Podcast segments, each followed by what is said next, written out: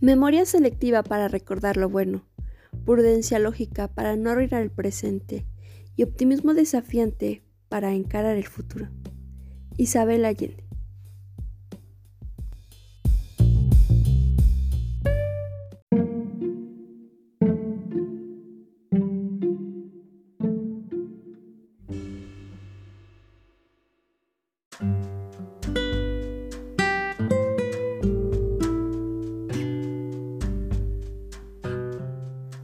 ¿Qué tal? Yo soy Arenita. Espero que estén pasando un excelente día en el horario en que me estén escuchando. Buenos días, buenas tardes o buenas noches.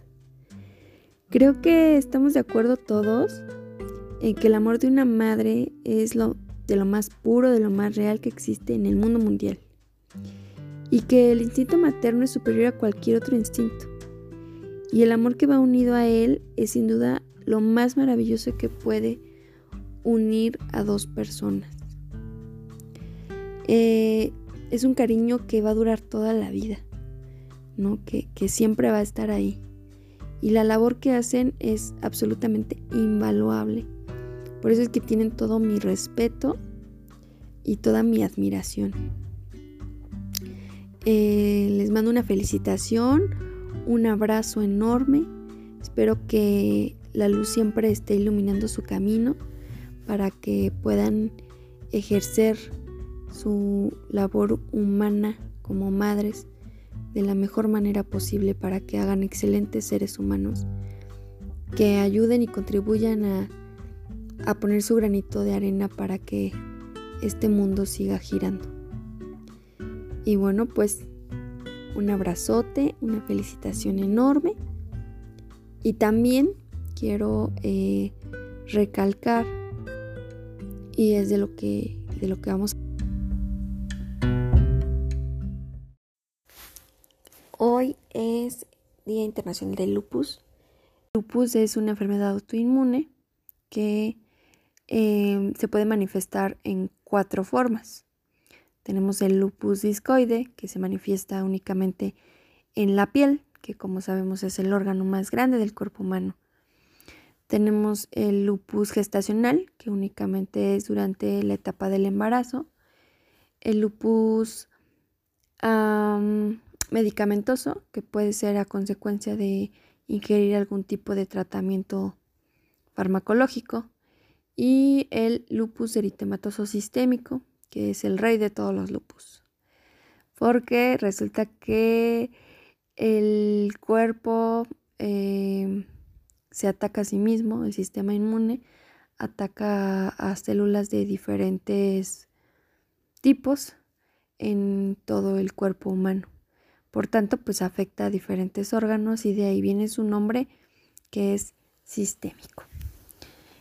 Em, eh, ya con anterioridad había dado a conocer la teoría de las cucharas de Christine Miserandino.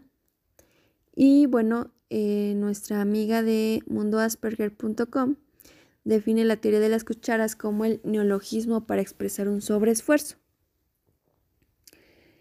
¿Esto qué quiere decir?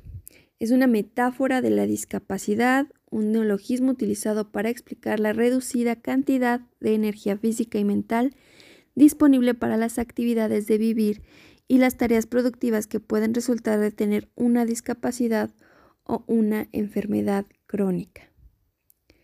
La pueden encontrar también en mi canal de YouTube, Arenita Romero. Ya la había leído con anterioridad. Y bueno, pues el día de hoy la, la quiero dar a conocer porque, porque quiero que aquellas personas que no se sienten comprendidas por tener una enfermedad crónica o algún tipo de discapacidad, Em, se sientan encontradas y se sientan eh, identificadas con, con esta lectura y espero que les sirva para poder explicar a sus familiares y a sus seres queridos la forma en que día a día vivimos vivimos nuestra enfermedad, que a veces es difícil de explicar y difícil de comprender. Creo que es un buen momento, todos en, en, en esta pandemia, con este virus horrendo, pues cambiamos en cierta forma.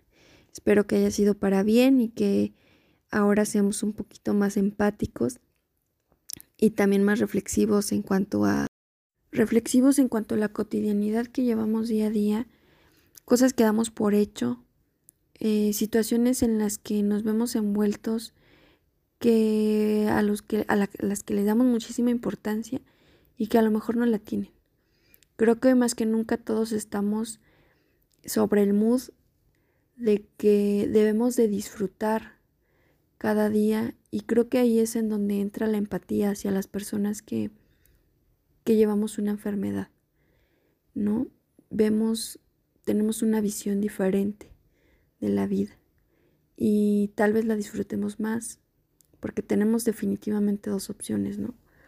O, disfrutarla o aceptar lo que nos pasa y disfrutarla, disfrutar la vida, disfrutar y agradecer el hecho de poder abrir los ojitos y mirar el sol una vez más o sufrirla, ¿no? Que esa sería como, como la otra opción.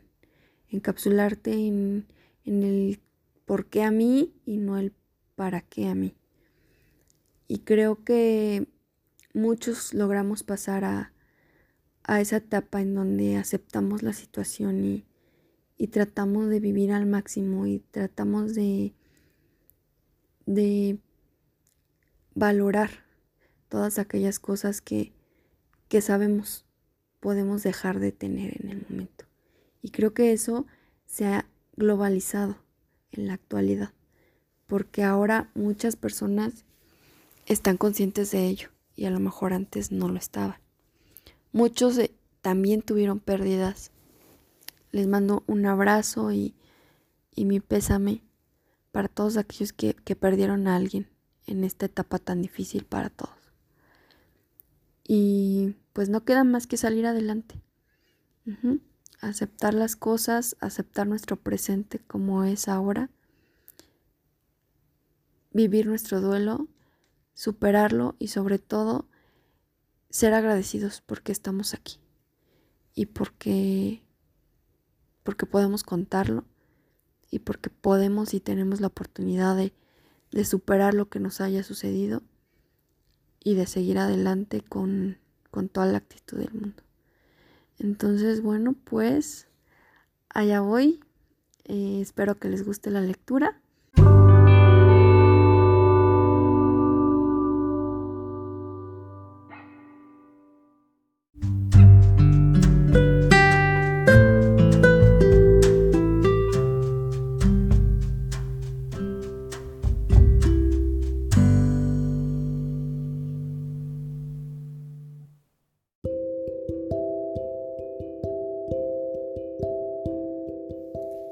La teoría de la cuchara por Miserandino. Mi mejor amiga y yo estábamos en un restaurante y, para variar, era bastante tarde y comíamos papas fritas con salsa gravy. En esa época estábamos estudiando en la universidad y pasábamos harto tiempo comiendo en restaurantes y conversando sobre chicos, música y cosas irrelevantes que entonces parecían muy importantes. No nos tomábamos nada en serio y nos matábamos de la risa de casi todo. En un momento saqué mi pomo de medicinas, aprovechando que estaba comiendo algo, y mi amiga dejó de hablar y se quedó mirándome con un gesto raro. De pronto, de la nada me preguntó cómo se sentía tener lupus y estar enferma. Me sorprendió porque, siendo de mis mejores amigas, yo pensaba que ella ya sabía todo lo que había que saber de lupus. Ella me había acompañado varias veces a mis citas con distintos doctores, me había visto caminar con un bastón, vomitar en el baño, llorar de dolor. ¿Qué más necesitaba saber? Comencé mi explicación hablando de pastillas, dolores, pero ella seguía indagando y no quedaba satisfecha con nada de lo que le decía. Yo estaba sorprendida, porque ella había sido mi compañera de habitación y amiga por años. Estaba segura de que ella ya conocía la definición médica de lupus. Luego me miró con esa cara de curiosidad que revela a las personas sanas que no logran comprender acerca de las personas que estamos enfermas. Me preguntó qué se sentía, no físicamente, pero cómo se sentía ser yo, cómo se sentía estar enferma. Mientras me recuperaba de la sorpresa que me seguía causando su insistencia, comencé a mirar alrededor en busca de una guía, de algo que me ayudara a resolver sus dudas. Trataba de encontrar las palabras correctas. ¿Cómo responder algo que nunca logré responderme a mí misma? ¿Cómo explicar los detalles de cada día en que me veo afectada por lupus y explicar con claridad las emociones que una persona enferma vive? Me podría haber rendido, podría haberme zafado con un chiste, como normalmente lo hacía cuando tocaba este tema, pero entendí que si no se lo explicaba, ¿cómo podría esperar que me entendiera? Si no puedo explicárselo a mi mejor amiga, ¿cómo podría explicarle mi mundo a otras personas? A menos debía intentarlo. Y fue en ese momento que nació la teoría de la cuchara. Rápidamente agarré cada cuchara que habría sobre la mesa y también de las mesas aledañas. La miré a los ojos y entregándole las cucharas le dije, Toma, tú tienes lupus. Me miró medio confundida. Me expliqué que la diferencia entre estar sana y estar enferma radica en tener que tomar decisiones o en pensar conscientemente en las cosas cuando el resto del mundo no tiene que hacerlo. La gente sana tiene el lujo de vivir sin tener que hacer las elecciones que los enfermos debemos hacer, un regalo que esa misma gente da por hecho. Muchas personas comienzan su día con una ilimitada cantidad de posibilidades y energía para hacer lo que se les antoje a lo largo del día, especialmente los jóvenes. Por lo general, no tienen que preocuparse de los efectos de sus acciones, y fue entonces que comencé a usar las cucharas para explicar mi punto de vista. Quería que mi amiga tuviera algo que pudiera sostener para yo tener la oportunidad de quitárselo, ya que muchas de las personas que se enferman sienten una pérdida de la vida como siempre lo conocieron. Si yo tenía el control para quitarle las cucharas, entonces se daría cuenta de lo que se siente tener alguien o algo, en este caso lupus, tomando el control de tu vida. Emocionada, tomó las cucharas. Pobrecita, no tenía idea de lo que estaba por suceder, pero ella siempre está dispuesta a pasar un buen rato, así que asumo, pensó que yo estaba preparando una broma o algo así. Ni sospechaba en lo que esto se convertiría. Le pedí que contara las cucharas. Preguntó por qué, y le expliqué que cuando uno está sano esperas tener una cantidad ilimitada de cucharas, pero que cuando te enfermas y tienes que planificar tu día, debes de saber exactamente cuántas cucharas tienes disponibles para poder comenzar tu día. Contó y habían 12 cucharas. Se rió y dijo que quería más. Le dije no, y supe inmediatamente que este jueguito funcionaría bien. Yo misma he pasado años queriendo tener más cucharas y aún no encuentro cómo conseguir más. ¿Por qué tendría ella que tener más? Además, le advertí que siempre debería de estar consciente de la cantidad de cucharas que tenía en mano y nunca, nunca dejarlas caer porque no puede darse el lujo de olvidarse que tiene lupus. Le pedí que enumerara las cosas que tenía que hacer durante el día un día normal de su vida, incluyendo lo más simple. Mientras hablaba de algunas de sus obligaciones y de otras cosas divertidas, le expliqué que cada una de ellas le costaría una cuchara. Cuando mencionó prepararse para ir a trabajar como su primera actividad del día, la interrumpí y le quité una cuchara. Prácticamente le salté al cuello. Le dije, no, no, tú no te levantas y ya. Debes abrir los ojos y darte cuenta de que es tardísimo y que ya estés retrasada para lo que tienes que hacer esta mañana. No dormiste nada bien y debes de arrastrarte para dejar tu cama. Luego lo primero que debes hacer es prepararte algo de comer porque si no, no puedes tomar tus medicinas con el estómago vacío. Y si no tomas tu medicina, lo más probable es que pierdas todas tus cucharas para hoy y para mañana. Rápidamente le quité una cuchara y se dio cuenta que, a esas alturas, ni siquiera se había quitado la pijama. Ducharse le costó otra cuchara, solo porque se lavó el pelo y se rasuró las piernas. Hacer todo eso tan temprano, fácilmente, podría costarle más de una cuchara, pero opté por hacérsela fácil. No quise asustarla de arranque. Cambiarse de ropa le costó otra cuchara y le expliqué por qué. Cuando estás enferma no puedes simplemente ponerte la ropa y ya. No. Le expliqué que yo debo de observar qué tipo de ropa me puedo poner para ese día, si mis manos me dolían, ni pensar en ponerme algo con botones. Si tenía moretones en la piel, debía elegir algo de manga larga, y si tenía fiebre, debía buscar algo que me abrigara. Por otro lado, si mi pelo se está cayendo, debo pasar más rato frente al espejo para verme presentable. Creo que mi mejor amiga comenzó a comprenderme cuando se dio cuenta que teóricamente ni siquiera había llegado a su trabajo y ya contaba con seis cucharas menos. Le dije que debía ser inteligente para hacer sus elecciones por el resto del día, ya que cuando se te acaban las cucharas, se acaban y punto. A veces puedes prestarte una cuchara del día siguiente, pero piensa en lo difícil que será ese día con menos cucharas. También le tuve que explicar que una persona enferma vive tomando en cuenta que mañana podría ser el día en que agarre un resfriado, una infección u otra serie de situaciones que podrían empeorar su salud. Por eso no es recomendable quedarte sin muchas cucharas porque nunca sabes cuándo las vas a necesitar.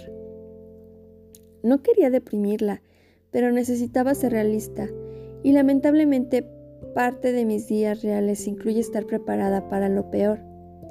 Seguimos revisando el resto del día y poco a poco fue aprendiendo que saltarse ese almuerzo le costaría una cuchara, así como también sucederá si iba de pie en el tren o incluso si se la pasaba mucho rato escribiendo en la computadora.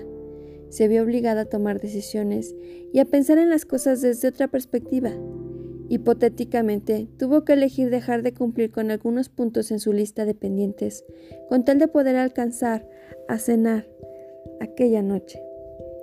Cuando llegamos al final del día imaginario dijo, Tengo hambre. Le dije que debería cenar, pero que solamente le quedaba una cuchara. Si cocinaba ya no tendría suficiente energía para lavar los platos. Si salía a comer a la calle tal vez quedaría muy cansada para, para poder manejar de regreso a casa. Además, agregué que tal vez podría sentirse tantas náuseas que tal vez ni ganas de cenar tendría al final del día. Finalmente decidió prepararse una sopa bien fácil. Luego le dije que apenas eran las 7 de la noche, que tenía el resto de la noche y que con una sola cuchara podría hacer algo divertido limpiar su departamento o hacer otras tareas de la casa, pero ni hablar de hacerlo todo. Mi amiga rara vez muestra sus emociones, así que cuando lo noté fastidiada, pensé que tal vez ya estaba entendiéndome. No quería que se sintiera así, pero la, pero la misma vez yo estaba feliz porque finalmente alguien estaba comprendiendo un poquito de lo que me sucedía. Con lágrimas en los ojos, me preguntó en voz baja, Christine, ¿cómo lo haces? Le expliqué que algunos días son peores que otros, que algunos días termino con más cucharas. También le expliqué que no puedo deshacerme de esto y que tampoco puedo olvidarlo ni obviarlo. Siempre debo de estar al pendiente. Le entregué una cuchara que había estado reservando para el final y le dije, he aprendido a vivir la vida con una cuchara adicional en mi bolsillo. Con lupus siempre debes de estar preparada. Es difícil.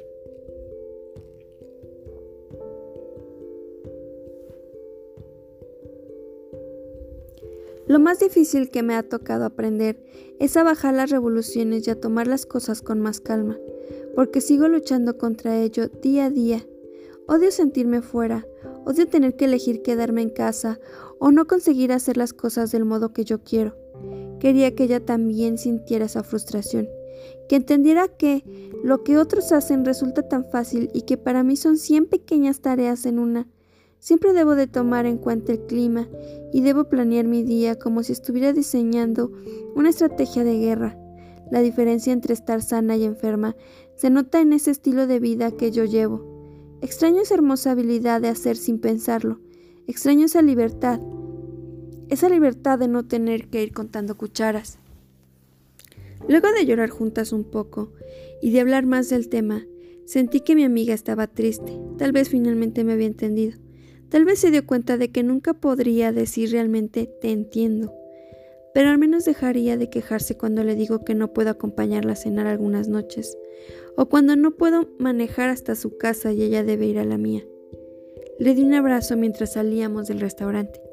Tenía la cuchara extra en mi mano y le dije, No te preocupes, veo todo esto como una bendición. He sido forzada a pensar en todo lo que hago. ¿Tienes idea de cuántas cucharas desperdicia la gente día a día? Yo no tengo tiempo para desperdiciar y he elegido pasar este momento contigo. A partir de esa noche, he utilizado la teoría de la cuchara para explicar mi vida. De hecho, ahora mi familia y mis amigos se refieren a las cucharas a cada rato. Se ha convertido en un código para comunicar lo que puedo y no puedo hacer. Una vez que la gente entiende esta teoría, me comprenden mejor, pero además pienso que ellos mismos empiezan a vivir sus vidas algo diferente. Y es que la teoría de la cuchara no solo sirve para entender lupus, sino todo aquel que vive con una enfermedad o una discapacidad.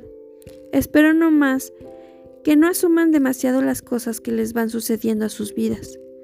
Yo entrego un pedacito de mi día y de mí cada vez que hago algo, lo que sea, hasta se ha convertido en un chiste interno. Me he hecho famosa por decirle a la gente entre bromas que deberían de sentirse especiales cuando paso rato con ellos porque, ahí nomás, están ganándose unas de mis cucharas.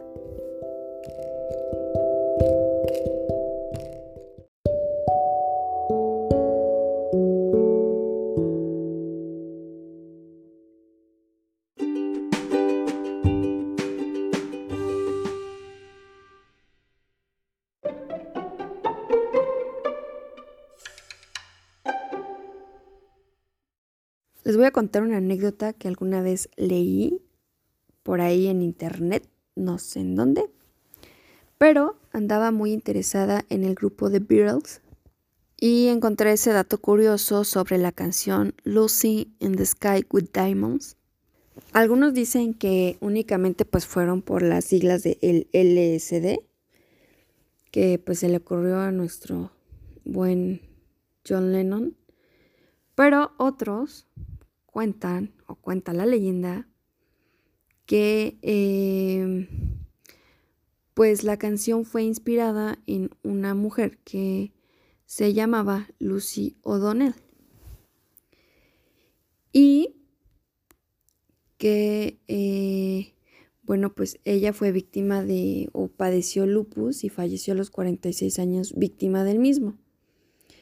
Eh, esta era una niña que era amiga, amiguita de Julian, que es el, primer hijo de John Lennon. Y que eh, Julian la dibujó con, con, las estrellas y dijo que era Lucy en el cielo con diamantes y que de ahí surgió la canción. Yo en realidad pues no soy tan fanática para saber si esto es verídico o no. Pero bueno, me gusta creer que que sí fue así y que esa personita que, que falleció de lupus, cada vez que, que se escucha esa canción, está en las estrellas, escuchándola también.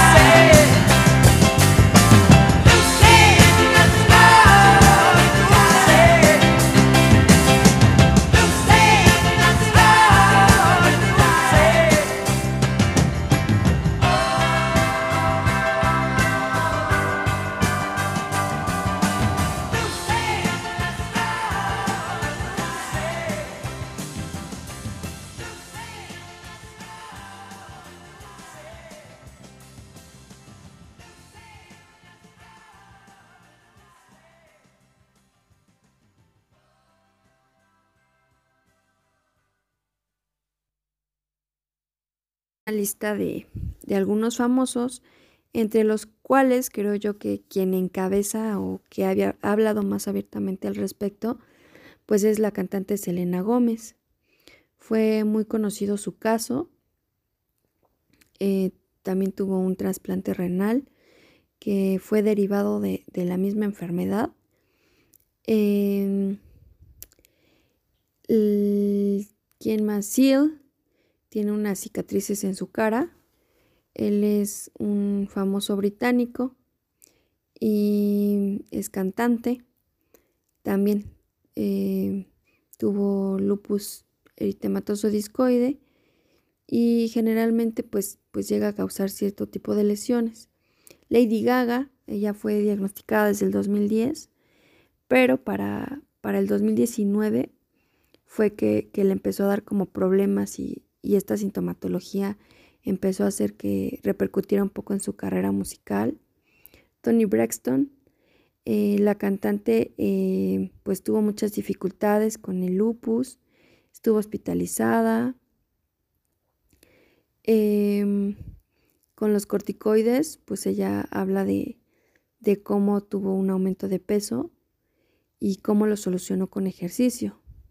Kelly Stone, que es la hermana de Sharon Stone, fue diagnosticada igual hace poco. Em, forman parte de del Lupus Hollywood Back Ladies y se realiza con la finalidad de crear conciencia y recaudar fondos para el lupus.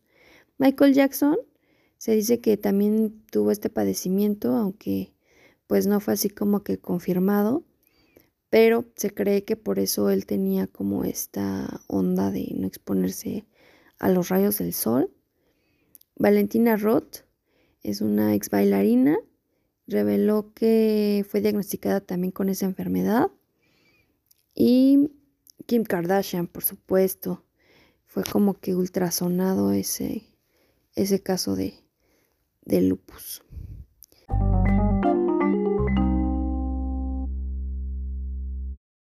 También tenemos al buen Beethoven. Hay un artículo que podemos encontrar fácilmente en internet. Eh, se, se, titula Las enfermedades de Beethoven. Este artículo eh, fue escrito por un doctor y fue extraído del el Boletín de la Academia Nacional de Medicina, volumen 91, año 2013. Él refiere pues todo lo que es la vida de Beethoven, pero se enfoca principalmente a toda la bola de enfermedades que, que él pudo o padeció. Entre ellos estuvo la viruela, la tifoidea, infecciones bronquiales a repetición, asma, enfermedad intestinal tipo colon irritante, eh, sordera, enfermedades oculares, en específico de refracción e inflamatorias, cirrosis hepática, colelitiasis, pancreatitis crónica, neuropatía, necrosis papilar renal, diabetes, enfermedad articular, saturnismo y bueno, ya no les faltó ahí, creo que ninguna. Entonces, en, esta búsqueda por hallar las causas de todas estas enfermedades que él padecía desde, desde niño, eh, pues se tiene la teoría de que él padecía lupus sistémico eh, y otras inmunopatías como la enfermedad de Piaget, la tuberculosis, la sífilis, la sarcoidosis, o una enfermedad inflamatoria intestinal, enfermedad de Whipple eh, y el saturnismo, ¿no? Sin embargo, a la luz de los conocimientos actuales, el análisis de su historia clínica y los hallazgos de su autopsia, estas parecen de pues carecer como fundamentos que nos digan, no, pues sí tenía, ¿no? Eh, pero bueno, pues ahí está. Otro dato curioso acerca de el lupus.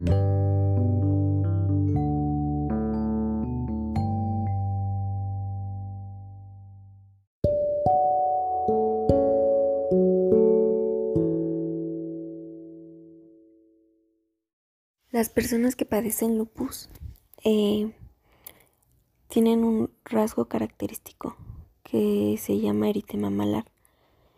es como una manchita que sale en toda la zona del pómulo, la nariz y parte de las mejillas y figura una mariposa. Por tal razón, bueno, maripositas, si me están escuchando, pues allá va una canción para ustedes es eh, del grupo La Oreja de Van Gogh, del álbum El viaje de Copperpot, lanzado el 11 de septiembre del 2000. Por supuesto les mando un abrazo y si tienen un mal día recuerden que solo es eso, ¿ok? Mañana será uno nuevo. Los quiero mucho, les mando besitos y bueno, disfruten la canción.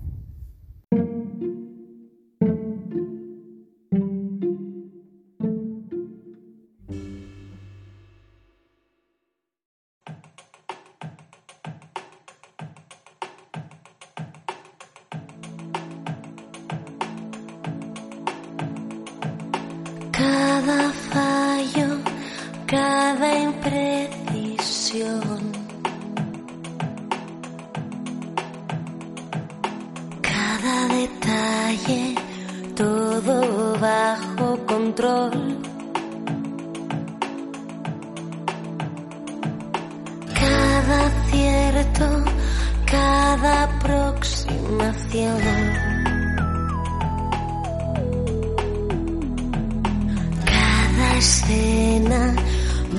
Bajo supervisión. Ah, ah. La casualidad ah, se puso el disfraz ah, de una mariposa que al vuelo se entregó soltando su nos acarició.